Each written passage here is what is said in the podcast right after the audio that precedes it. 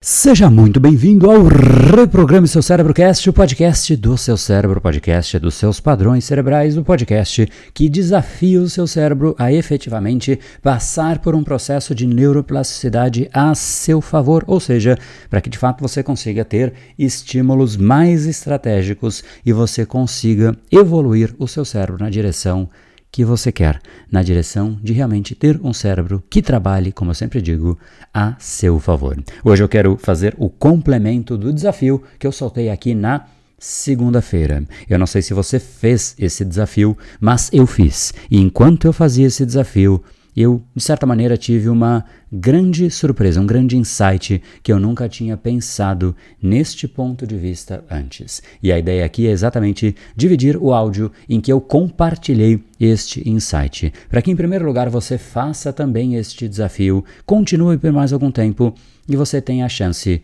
de olhar o mundo sob um outro ponto de vista. Eventualmente, descobrir que existe um novo mundo talvez o único que deveria existir. É um insight, na minha concepção, bastante poderoso e eu queria realmente que ele chegasse a mais pessoas. Então, preste atenção e efetivamente leve para a prática, leve para o seu dia a dia, leve para a sua vida a parte disso que for relevante para você. Para mim, foi muito relevante. Deixo você então com a conclusão deste desafio e se você não assistiu mais uma vez, é o episódio que foi liberado na segunda-feira. Grande abraço e se joga no desafio que ele aguenta.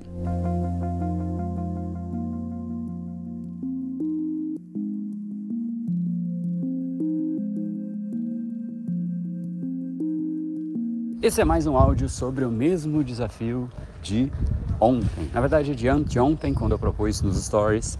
E ontem eu dividi aqui no nosso Brain Time. E hoje eu quero fazer uma complementação porque no fundo eu tive mais um experimento em relação a esse desafio. Qual é o desafio? Então, só recapitulando mais uma vez, é o desafio de você fazer as coisas numa velocidade menor. Ou seja, se você está andando e você anda numa velocidade, vamos supor, de 5 km por hora, você diminuir isso para 2 talvez, eventualmente até menos, para que de fato você perceba que muda. Qual é a mudança na sua percepção do mundo porque uma vez que você muda a percepção do mundo, o mundo muda. Mas o complemento de hoje é diferente. Talvez seja até uma visão diferente sobre essa mesma estrutura que eu acabei de comentar. Porque em última instância, o que, que eu fiz? Ontem eu fiz a minha tradicional corridinha de domingo e eu corri de uma forma mais devagar. Eu corri a 8 km e meio por hora, talvez 8 por hora, não sei exatamente, não guardei o número certinho, tem no aplicativo, mas foi mais ou menos isso. Isso para mim é uma velocidade menor do que o meu usual. Então, nessa velocidade, literalmente parecia que eu estava em câmera lenta na corrida, né? Uma velocidade um pouco acima do que é o trote, né? Que simplesmente você quase que anda, mas pula, né? De certa maneira. É mais rápido que isso, mas para quem corre é lento, né? Para quem gosta de correr, especialmente, é lento. E mas eu quis fazer esse experimento, visto que eu havia proposto o desafio de reduzir a velocidade das coisas, eu falei, vou reduzir a velocidade da minha corrida. E uma coisa que eu sempre divido, né, eu quero primeiro compartilhar um pouco do que foi o resultado, mas parte disso já é um pouco do que eu fazia, mas foi um pouco além. Então eu quero explicar um pouco do que é que eu fazia. Eu tenho basicamente alguns modelos de corrida, vamos chamar assim. Tem dia que eu quero realmente performance, eu quero extravasar, eu quero encher meu corpo de neurotransmissor, eu quero realmente, né, acho que extravasar é a melhor palavra. E aí o que eu faço?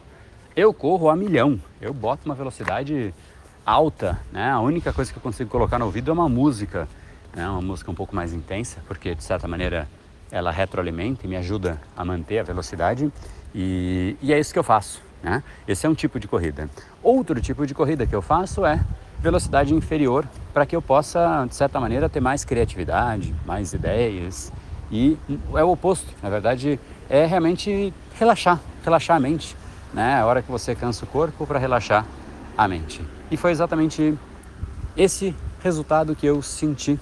Mas foi bem diferente, porque além de relaxar a mente, eu conseguia também, de fato, prestar muito mais atenção nas outras coisas. Então, vou dividir um pouco para que fique mais claro a diferença entre relaxar a mente, que é o que eu faço em geral, esse modelo de corrida que é um pouco mais lento, ou seja, já talvez 10% abaixo do meu ritmo normal de corrida, então um pouquinho abaixo do ritmo já faz com que eu não esteja no meu limite, então por não estar no meu limite eu consigo ter mais de mim à minha disposição, mas quando eu de fato diminuo ainda mais a velocidade, o que acontece é que não somente eu tenho acesso a perceber a minha pessoa, o meu organismo, as minhas ideias, mas eu também percebo o mundo.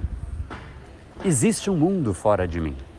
E aí que me deu um estralo, eu falei, cara, que coisa louca.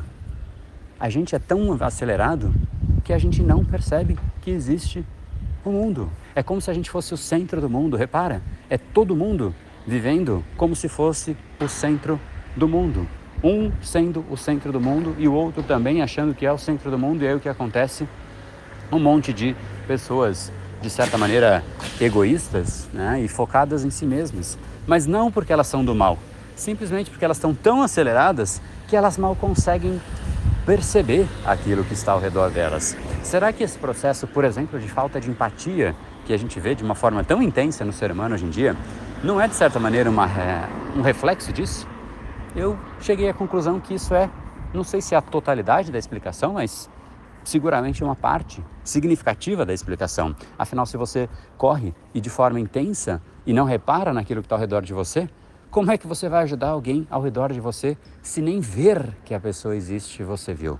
Não é assim que acontece? Muita gente percebe uma pessoa precisando de ajuda, mas na verdade não percebe. É o olho que passou por cima, mas ela não enxergou. É como se você está num carro a 120 km por hora e olha para o lado, você vai olhar e simplesmente vê um monte de postes do seu lado, mas mal entender que aquilo é um poste, você vai conseguir. Talvez você consiga por dedução e por saber que aquilo deveria ser um poste, logo, então, se deveria estar no lugar que é um poste, então é um poste. Né?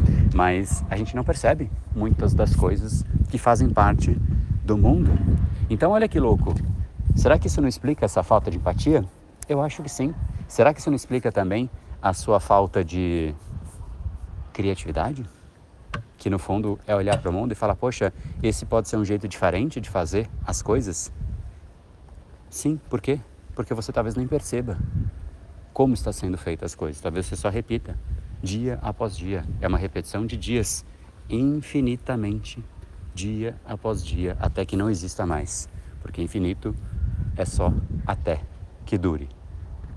É muito louco isso, mas quando você diminui a velocidade, você se dá conta que existe o mundo, que existe algo além de você. Isso foi um estralo para mim, um, um insight forte, poderoso e bastante reflexivo. Então, só recapitulando, quando eu quero extravasar uma energia pesada, ruim ou qualquer coisa, eu acelero muito, porque isso tira a carga de dentro de mim.